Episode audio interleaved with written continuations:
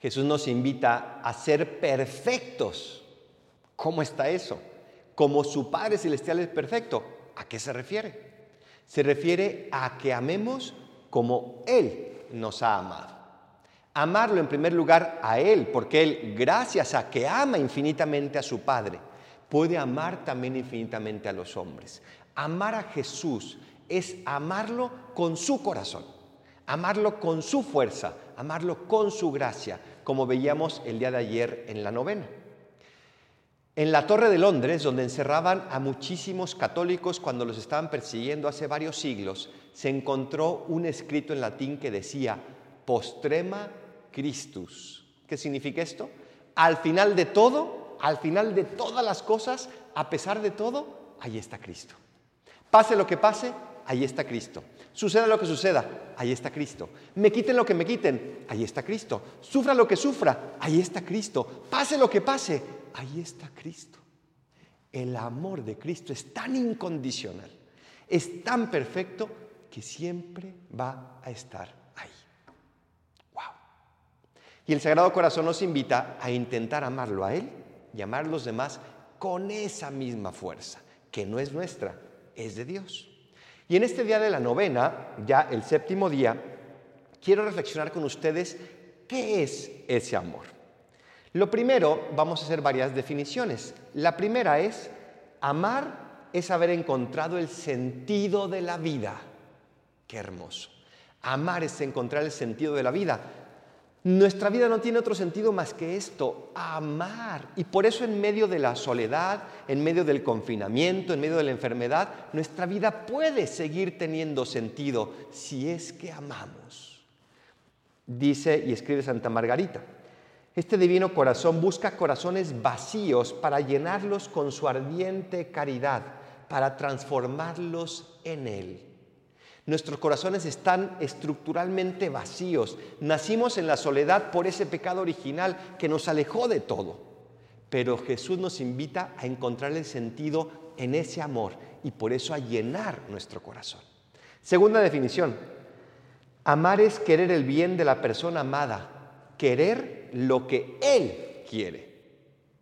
Amar es querer el bien de la persona amada y por lo tanto querer lo que Él quiere, porque la primera persona que tenemos que amar es Dios nuestro Señor. Y si lo amamos a Él, entonces querremos lo que Él quiere.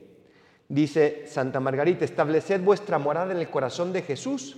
En Él encontraréis una paz inalterable y la fuerza para hacer realidad los buenos deseos que Él os inspire y para no cometer faltas voluntarias establecer nuestra morada allí y ahí encontraremos cómo poder hacer buenos, en realidad los buenos deseos que Él nos inspire, querer lo que Él quiere.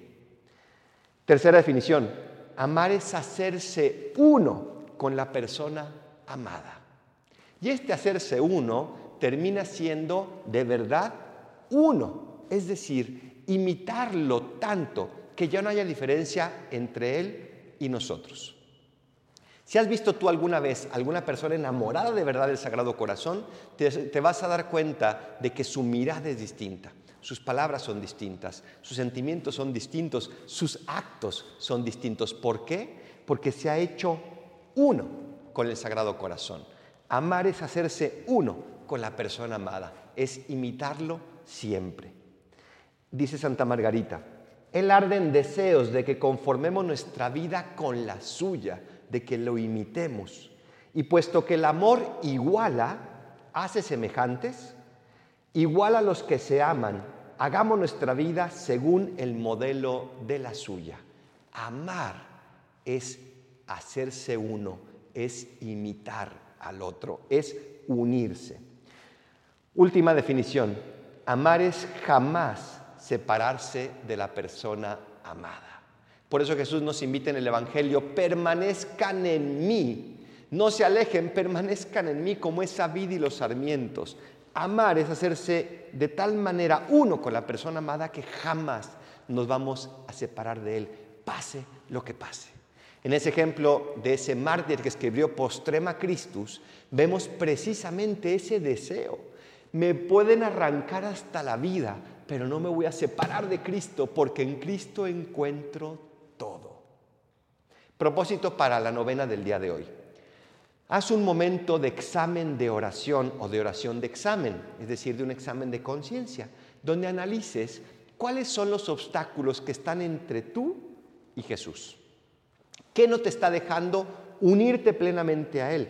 ¿Qué no te está dejando encontrar el sentido de la vida en ese amor? ¿Qué no te está dejando imitarlo plenamente? ¿Qué te hace separarte de Él? Y proponte con la fuerza de Dios ir poco a poco eliminando esos obstáculos y esos enemigos para que Dios nuestro Señor sea el único que reine en tu corazón.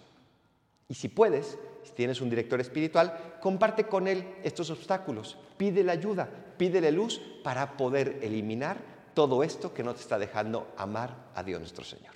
Así sea.